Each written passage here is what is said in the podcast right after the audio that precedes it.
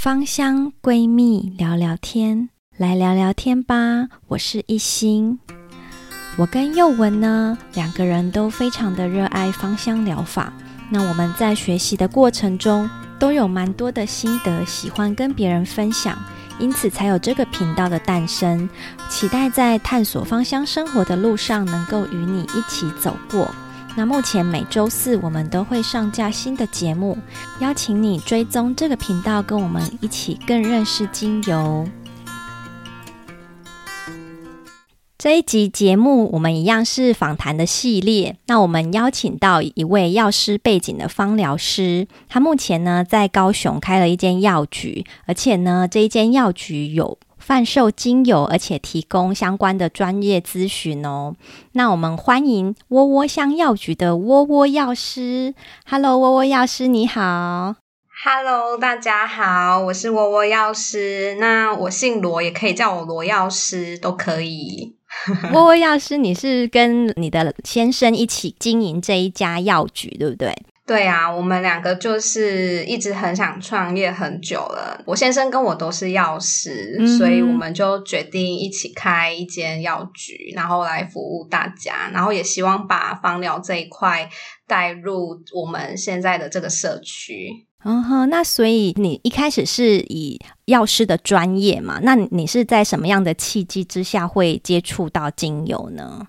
哦，我会接触芳疗的，刚开始就是因为我在我现在人是在高雄，然后我之前在台中职业的时候呢，就觉得有一阵子工作压力比较大，嗯，然后我那时候就一直在想说。哦，我我觉得我应该要创业了，因为我如果再继续在别人的底下工作，我会身心灵会受伤。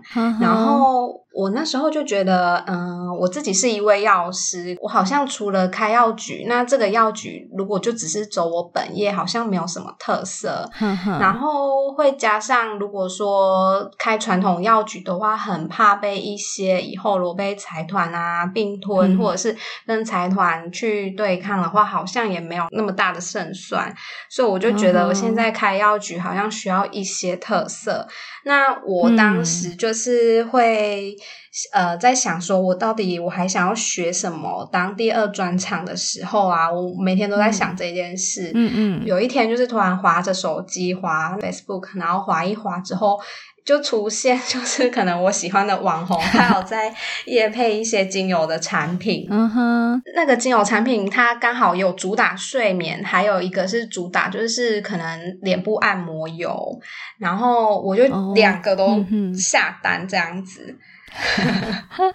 你是有睡眠障碍是吗？对，我就是因为我觉得我以前没有睡眠障碍，然后好像是过了二十五岁以后，嗯、呃，生完小孩之后就会觉得比较难入睡，然后会一直觉得在睡前会想很多公事，嗯、或者是一直在想小朋友啊、嗯、要做什么事啊，家里要做什么，然后就会突然就是整个精神很好，嗯、睡不着。嗯，就有点像蜡烛两头烧诶，因为你如果要一边工作又要照顾小孩的话，没错，就是这个时候下单就是最棒的舒压方法。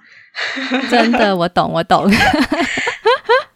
对啊，我就下单了橙花，单方的话是橙花精油，它是拿来按摩脸部的、嗯、啊。另外一个复方的精油，它是睡眠的。嗯嗯，对，那它睡眠的精油，它里面的成分是主要有血草，然后还有小花茉莉、岩兰草，嗯、还有真正薰衣草。嗯、那这两个东西都是有调和过的，它们都不是纯精油，哼，可以直接按摩这样子。对，我在睡前的时候，我就是会先使用这一瓶睡眠的精油，然后我。我一用，因为觉得鞋草味道，天呐，怎么可以这么臭？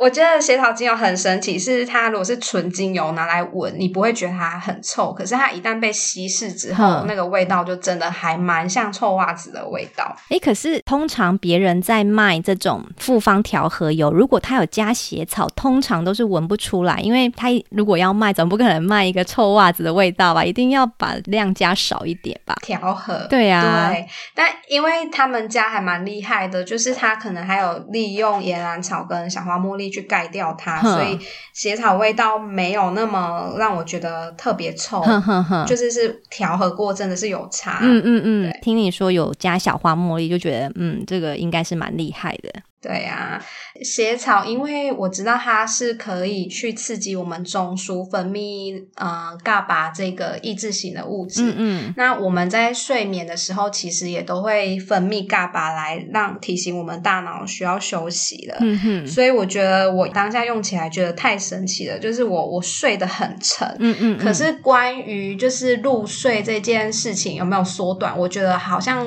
感觉没有那么明显，但是睡得很沉，还蛮。明显的哦，你可以感受到睡得很沉，很厉害，因为就是妈妈要睡得很沉很难，对 对呀、啊，真的，那代表就是你那时候就有感受到这个精油效果很好，这样子。这支我我刚才少讲一个配方，它还里面还有依兰，嗯、就是完全依兰。嗯嗯。那我还蛮常熬夜的，我会因为熬夜的话就会有心悸的问题，嗯、然后我觉得依兰对付心悸真的是很有感觉。嗯哼。听你这么分享，我才想到，原来依兰不只可以帮助睡眠。之前我在书上也有看到，依兰有放松心血管系统的功能呢。对，另外一个是我刚刚说的单方精油，橙花精油，它就是我一用之后，我就想说，天啊，它的味道实在是太美丽了。然后，橙花精油真的让人家闻的心情非常的美丽耶。对。反正就是我一开始接触精油的感受力还蛮强的，然后我就觉得哇，我对这一块好像很有兴趣，嗯嗯，然后我就去 Google 查一些有没有可以上的认证课程，哦、然后、嗯、对，就开启了我的芳疗之旅。所以你一开始就是对精油有兴趣，你就是直接去找课程上，而不是比如说我就是买一些精油回来，就是看看自己喜不喜欢这样子。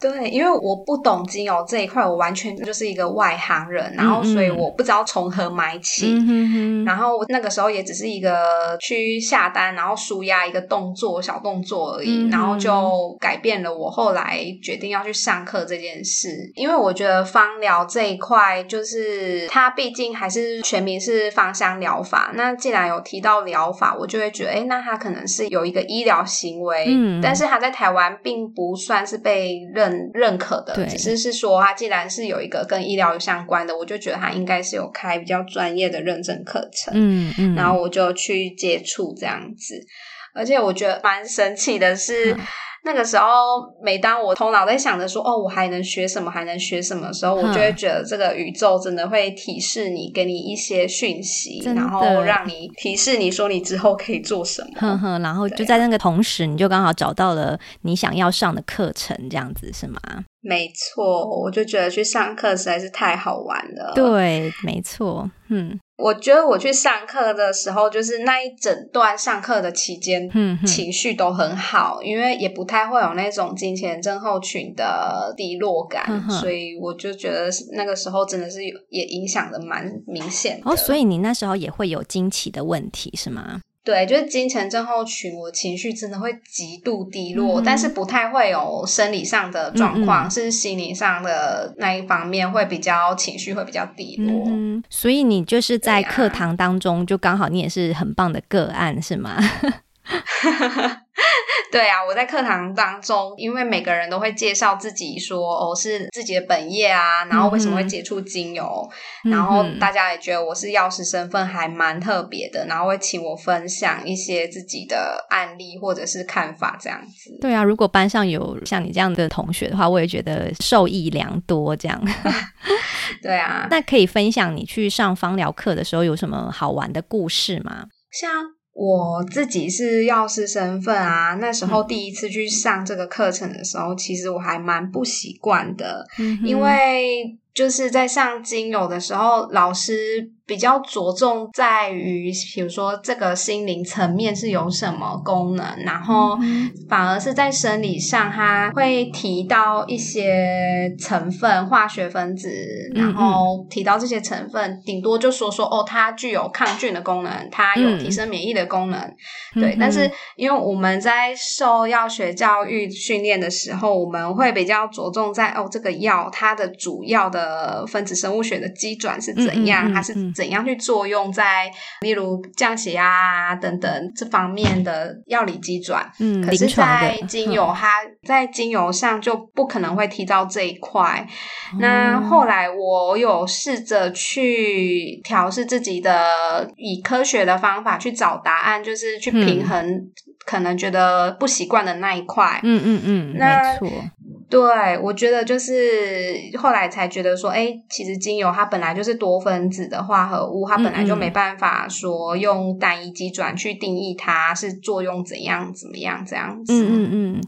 像我在学芳疗的时候，我也是希望一个很像一个萝卜一个坑这样子，就是你教我说，诶，这一支精油用在什么方面，然后它是因为有什么样的分子，然后所以它才可以有这样子的功效。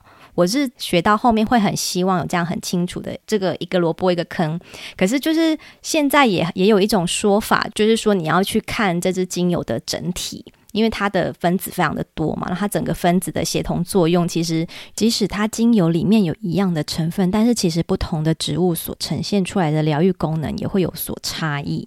我我觉得精油是这样子，就是它，比如说每一支精油或许都有含一八胺油醇，可是它的、嗯、会因为它的比例不同，那它的效果当然也会有不一样的强度这样子。嗯嗯。不过这个也不算是重点，因为既然它是一个多分子的精油，嗯、那它那些微量的精油难道它就没有没有作用吗？我觉得也不是，说不定那些微量的精油反而是可以嗯、呃、协同我们前面呃主要成分的。那些精油的效果，对对，对啊，没错。现在很多人会往这一块去讲，这样子，对呀。对啊，我现在会把我们药局加入精油芳疗的理由，也是除了推广病人不是只有吃药跟吃保健品来维护自己的生理健康。嗯哼，我希望吉永他也能利用吉永去辅助他的心灵的那一块，这样子。嗯其实以前我就很向往，像法国或者是反正欧洲国家，他们就是可以在药局，然后就直接买到精油。那最近不是也出很多法西方疗的书嘛？就是有一些法西方疗的书，他们就可能是药师写的书，然后他们就说哦，如果有客人来药局，然后他就会推荐他什么什么精油这样。然后那时候就会好希望说，哇，我好希望我们家附近的药局也可以这样子，就是一个有卖精油，然后然后也可以咨询的店这样子。那我觉得你们。对啊，你们的店就是一个很棒的开始。对，因为我们的客人来也都会说哇，精油诶，因为他们可能如果本身有在使用的话，他们就会很惊讶，觉得哇，我们竟然有在做芳疗，在做精油这一块。嗯嗯。那如果是没有用过精油的，他们都会很想知道说，诶，所以精油除了香香的功能之外，它还有什么作用，还有什么功能？然后把这一块推出去，嗯、我觉得那边的住户还有就是叔叔阿姨们，他们都还蛮能接受这个新的东西。对啊，对啊，因为我觉得贩售的地点也有差，因为你是在药局，就会感觉蛮专业的，而不像 不像那个，比如说在百货公司，就会比较像一直被销售的感觉这样。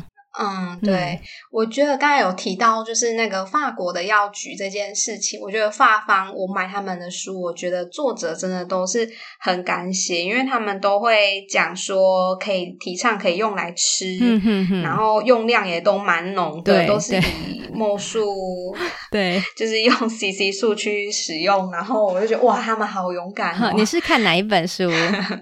我是看哪一本书吗？大方的，比如说我我我有一本那个是用。在儿童方疗，儿童方疗那本我知道。对对，可是我看完之后，我我根本都不敢用，我比较保守。我知道，我知道。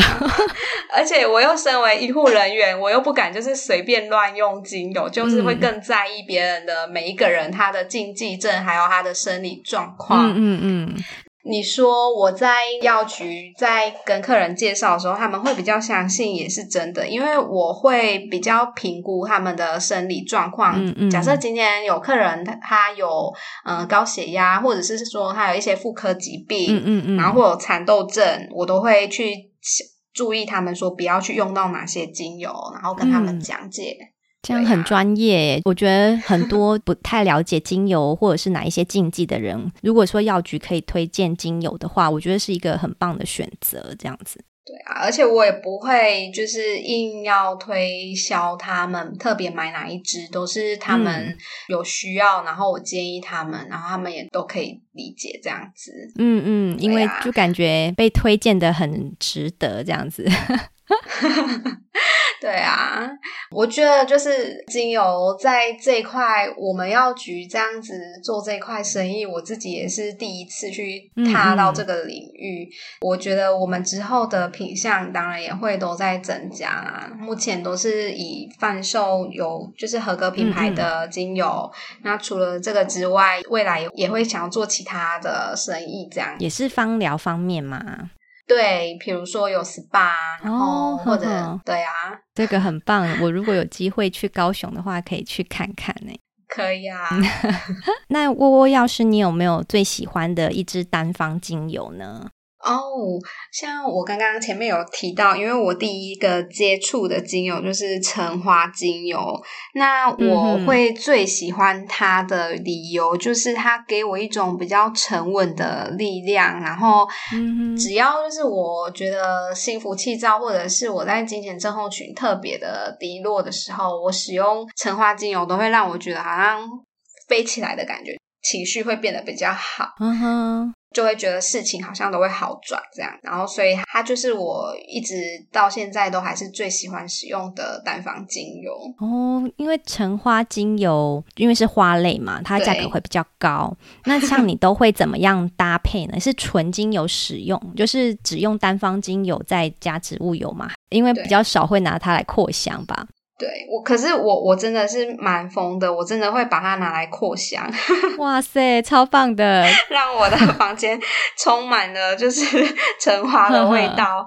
但是因为水氧机，其实我也只是顶多滴个五滴，五滴，然后它，对我都滴个五滴，我用量都很很棒，很棒。那、啊、因为水氧机它前面扩香时间也顶多，比如说十分钟、半小时，它就渐渐的味道比较淡了。那这样淡淡的味道也都还是在的，嗯嗯嗯，我就觉得还是很舒服。嗯，橙花精油里面也是含有一些比较大分子的成分，所以它其实留香蛮久的。对、啊，因为像我前阵子在学调香，那我有调一支以橙花为主的香气这样子。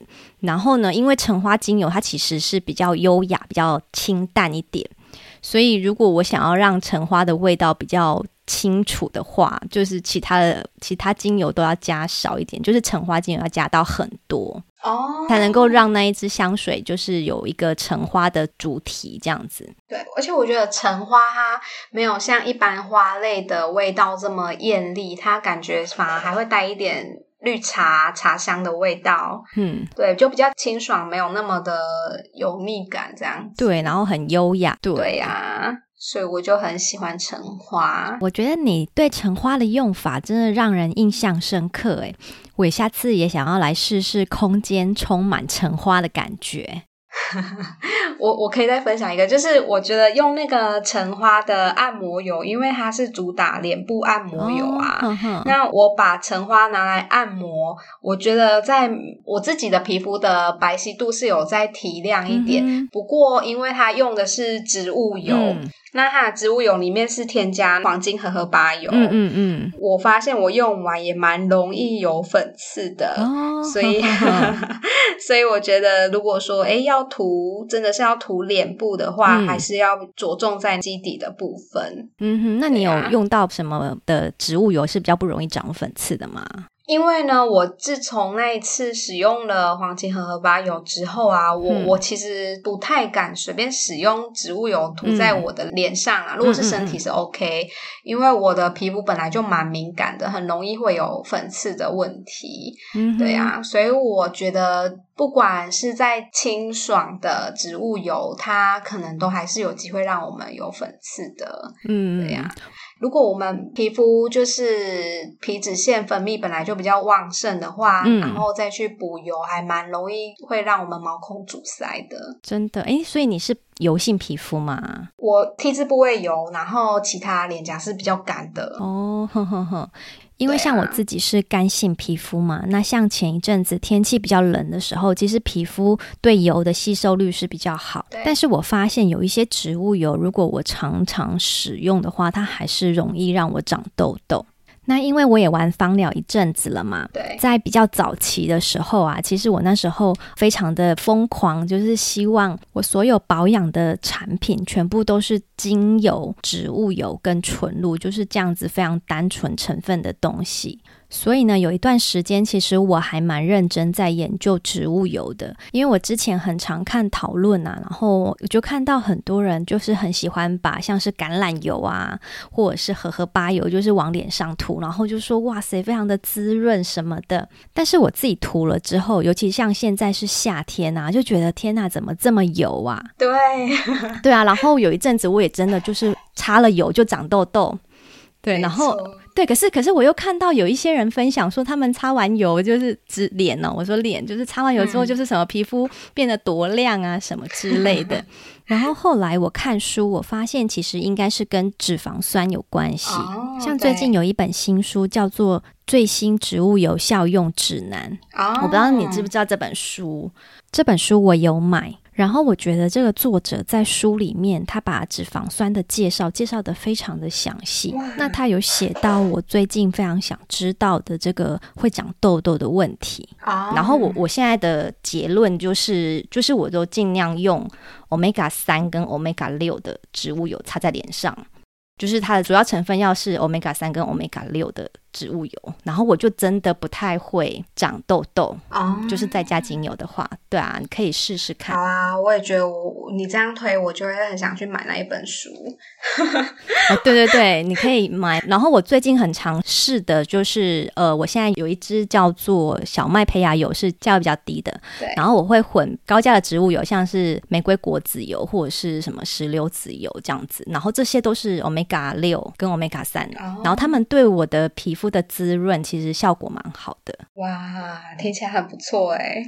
对对，然后荷荷巴油就是不要加太多，对，就是荷荷巴油也可以加，就是冬天的时候，对啊，然后就不要加太多。对，后来它就是直接是拿来擦我身体上的那个，比如说是关节的部位，皮肤比较干的，就滋润度还蛮够的。嗯哼，真的对，荷荷巴油比较偏滋润一点，然后因为它的链长也比较。长啊，哦，就链长，你知道？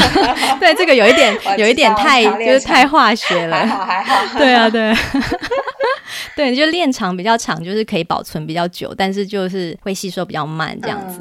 好，我就是有机会可以再讲。好啊，我们可以再讨论，因为我我感觉你对植物油还蛮了解的，所以可以再来聊聊。对啊，就有一阵子会会去研究这样子。嗯。那我想问一下，窝窝药师，你有没有最喜欢的配方，oh. 或者是你平常最常使用什么样的调出来的油，然后用在自己身上这样子？哦，oh, 我觉得我最喜欢的配方会依据我当时的情形而做变化，因为我好像没有特别喜欢什么味道，嗯、就只有单方是喜欢橙花味道而已。嗯，可是如果是配方的话，嗯、像现在，嗯、因为我我这样开药局会有很多客人进来我们店里。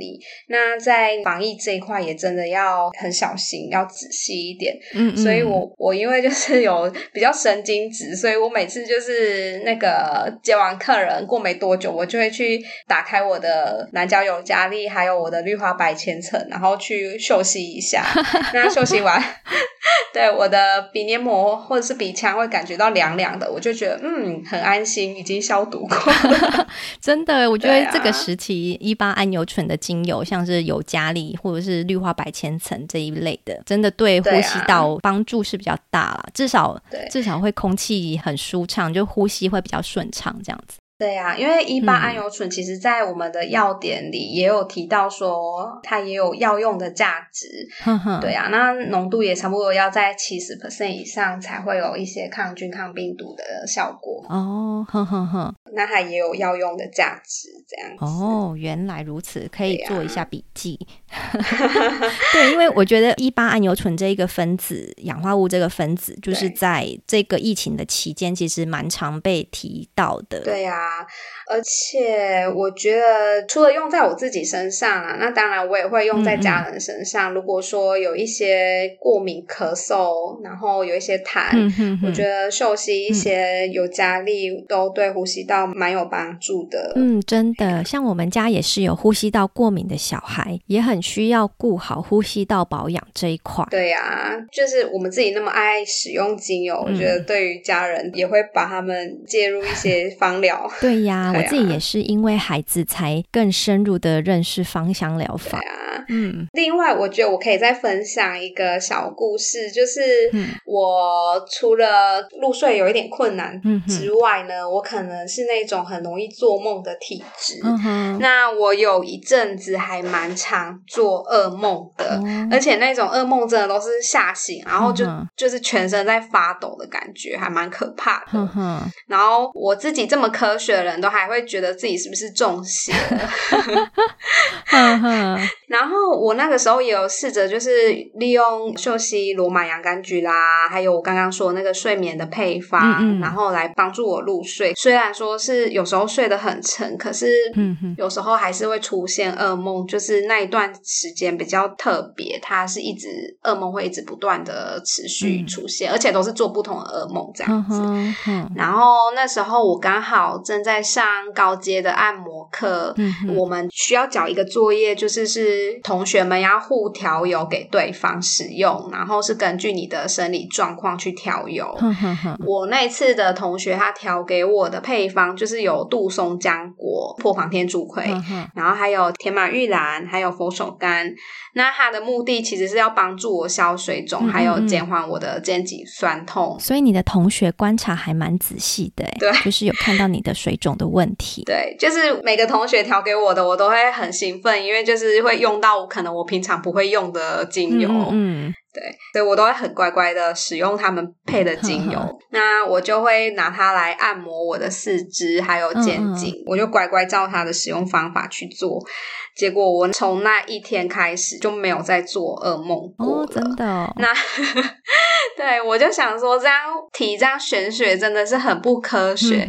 然后我就稍微去看一下，诶，为什么会有这样的情况？嗯、后来我觉得是杜松浆果，它好像在那个心灵层面那一块，它本来就有一些净化空间的效果。对，有有有。对 杜松浆果除了消水肿之外啊，其实它对于空间还有情绪的净化都有还不错的效果，还蛮多人大力推荐的。那通常都会看到它搭配柠檬或者是岩兰草。对，那时候我在上课的时候，我闻到杜松浆果，我觉得这个味道好刺鼻哦。嗯、我觉得它一吸就会冲入我的脑门，嗯、然后我就会觉得没有那么讨喜。可是我发现它调和过，就是搭配我同学这样配方，嗯、我反而觉得它甜甜的，然后觉得哇，它闻起来是舒服的。嗯、以前我觉得杜松浆果这支精油的气味好淡，但是我最近把它调在我的配方当中的时候，我觉得它的木质调还蛮明显的。我觉得它比较偏向果香说，因为它可能杜松浆果没有加太多，它浓度很低。嗯嗯，嗯那它波旁天竺葵的味道还蛮明显的，嗯、就是已经有点盖掉它的杜松浆果那个比较刺鼻的味道了。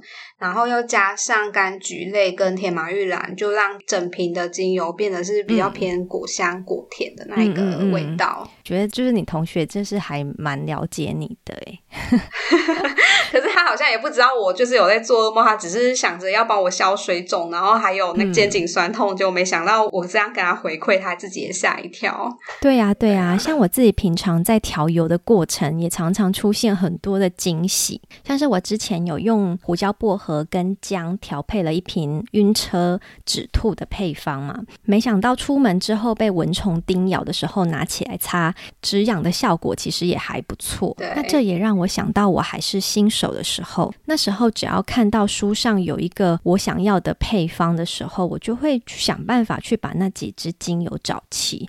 当时也没有想到说，其实某一支精油可以用另外一支精油替代，然后就不小心精油越买越多，然后我就觉得应该要去上个课来了解一下这些精油怎么使用。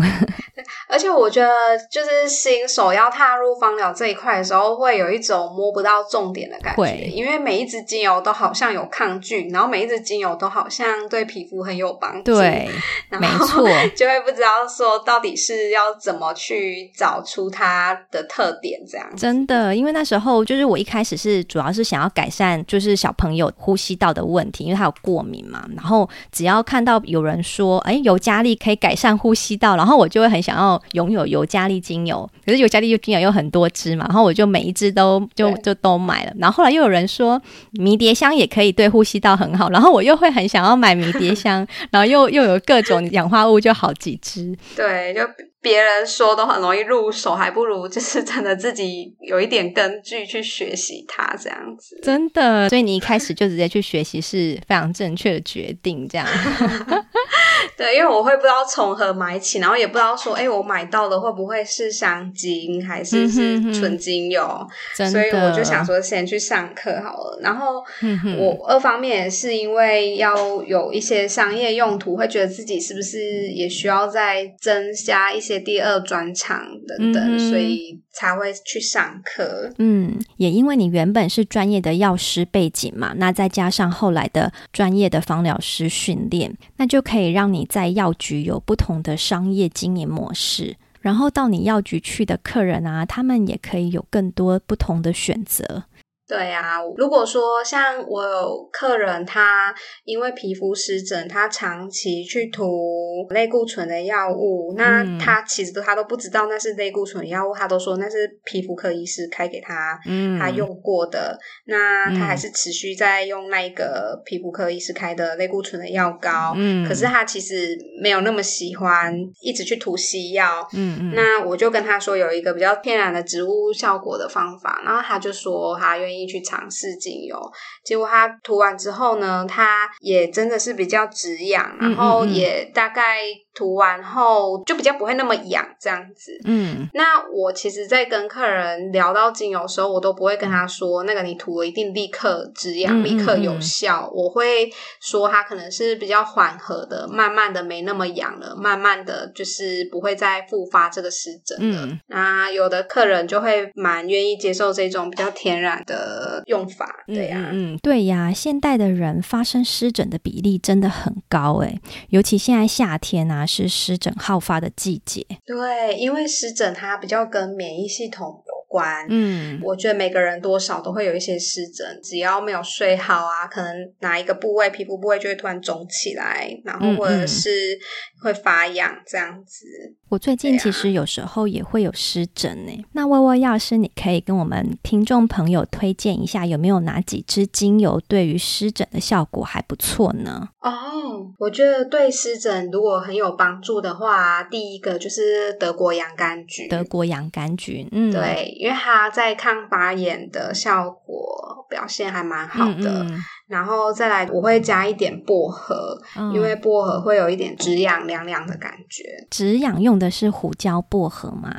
嗯，对，胡椒薄荷。嗯，然后另外我还会比较推荐真正薰衣草。哦，真正薰衣草，因为真正薰衣草也是可以让自己情绪缓和的。除了是要用在我们的皮肤的症状之外，嗯、我觉得心灵的压力也要去解除它，这样。所以，薇薇药师就是推荐我们说，如果你有湿疹，可以考虑用的精油是用德国洋甘菊，然后胡椒薄荷跟真正薰衣草，然后就是要在稀释使用，对，不对？用植物油稀释使用。对，这几支都还蛮安全的。嗯、那如果是小孩子的湿疹，可能德国洋甘菊可以改成罗马洋甘菊。嗯罗马洋甘菊对小朋友比较 OK。对，比较缓和，嗯、然后欧薄荷可能就没有那么适合小孩子使用了。小孩子的话，就是我会觉得配方越单纯越好，嗯或甚至是用到纯露都可以。嗯嗯嗯，德国洋甘菊纯露好像也是对止痒的效果也不错。对呀，那像薇薇药师，我想问你说，在这一段疫情期间，你在药局，因为进出的人很多嘛，那你都会怎么样保护自己，或者是保护整个空间呢？对，我刚刚有提到，除了是拿那个尤加利还有氯化白千层来嗅息之外呢，嗯嗯嗯、我自己呀、啊、有试过各种的扩香方法，就是水氧机、扩香仪，呵呵然后扩香石，然后还有净化喷雾，还有口罩磁扣。那我觉得这几种啊，我觉得比较省精油的话，可能就是口罩磁扣。嗯，那它可能滴一两滴，然后我们别在口罩。上面，嗯、哼那我觉得休息它这样就对自己的防护是有帮助的。嗯嗯。嗯，可是如果是在整个环境空间的净化的话，嗯、我是用扩香仪在扩香的，嗯，嗯或者是有时候是水氧机。其实这两个不一定，因为扩香仪它用精油的量会比较多，对那水氧机的话它是。用量不会那么多，可是水氧机就是一般是扩扩三十分钟就几乎没什么味道，对，对，对啊，嗯哼，不论是怎么扩香啊，其实我都是早中晚来扩，而且我一次扩香大概都是十到二十分钟，或者是到三十分钟，我不太会扩好几个小时，嗯嗯嗯。因为如果扩香太久，有时候反而会变成我们有点抗静，嗯、因为我们都一直待在那个环境环境里面，所以会一直吸精油，就会蛮变得比较抗静。真的，这样好像也没有那么好，所以我扩香不会扩太久，嗯嗯，嗯然后只是做一个净化的防护，对啊。那你的客人走进去你们的药局，会说哇，这一间药局没有药味，都是精油的香味。对，他们都说，嗯，怎么这么香？他们一进来就会说，怎么这么香？然后我就说，因为我在扩香精油，然后提到他们就会眼睛一亮，说什么扩香精油这样。哇，客人都很喜欢这种香香的地方哎。其实我都还蛮建议大家可以在办公桌前面就是摆一个扩香仪或者是那个水氧机啦。办公室前面很需要，就现在好像有那种随身的那个扩香仪，对，就蛮适合的。对啊。那我们今天的节目啊，非常的开心，可以邀请到窝窝药师来跟我们分享，他是怎么样在他药师的专业领域之外，还另外开创了一个芳疗的香气世界。那最后可以请窝窝药师来跟我们听众朋友说说，你们的药局靠近什么样的地方？那我们可以在社群平台上哪里搜寻到你们呢？我现在有自己的药局是在高雄，嗯、然后是在河堤社区这边，然后我的药局名称叫窝窝香药局，很可爱的 药局名称呢。对，就是我是窝窝药师，然后我开了一间窝窝香药局。嗯。再来就是大家可以到脸书上搜寻窝窝香药局，然后也会有我们不定时的一些药局的促销活动，那也会有一些芳疗的知识更新。呵呵。但是我觉得芳疗知识更新，我现在比较着重在我的 IG 上面，就是 Instagram 上面。哦，嗯。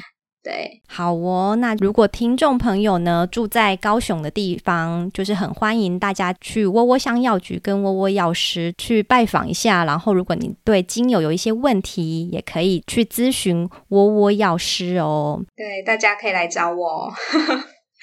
那我会把窝窝香药局的店面资讯，还有窝窝香药局的 FB 跟 IG 连结放在底下的资讯栏。如果你想更多的认识窝窝香药局，记得到他们的平台去追踪起来哦。那如果你也有在高雄的朋友，他们也喜欢芳香疗法跟精油的话，也邀请你分享这一集的连结给他们听，让他们更认识可爱的窝窝香药师哦。那我们这一集的访谈内容就先到这边，非常谢谢窝窝香药师今天来到我们的节目接受我们的访谈。那之后有机会也会邀请窝窝香药师来跟我们分享他的专业部分哦，敬请期待。谢谢大家，那我们下一集节目再见喽，拜拜，拜拜。